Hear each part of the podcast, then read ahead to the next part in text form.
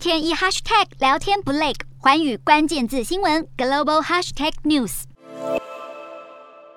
虽然新冠疫情仍然见不到尽头，但是大多数的国家已经开始松绑防疫措施。欧洲各大机场内出现越来越多准备搭机前往世界各地的旅客，而一眼望过去就能发现，戴口罩的人越来越少了。欧洲疾病预防管制中心以及欧洲航空安全总署发表联合声明，表示自十六日起不再强制欧洲各地机场以及航班上的旅客佩戴口罩，结束了这项长达两年的防疫政策，让航空旅游渐渐的恢复正常。但他们也强调，这项政策只是建议，各大航空公司对于口罩的规定将会有所不同。而在东北亚，继南韩先取消室外口罩令之后，日本政府也宣布，民众在户外若能保持足够社交距离，就可以不用佩戴口罩。而从去年十一月开始，为因应 Omicron 变异株扩散，禁止所有外国旅客入境的日本，也正在逐步放宽旅客禁令，最快可能在六月份就会开放外国观光客以团体旅游的方式入境，随后也将会陆续松绑边境管制措施。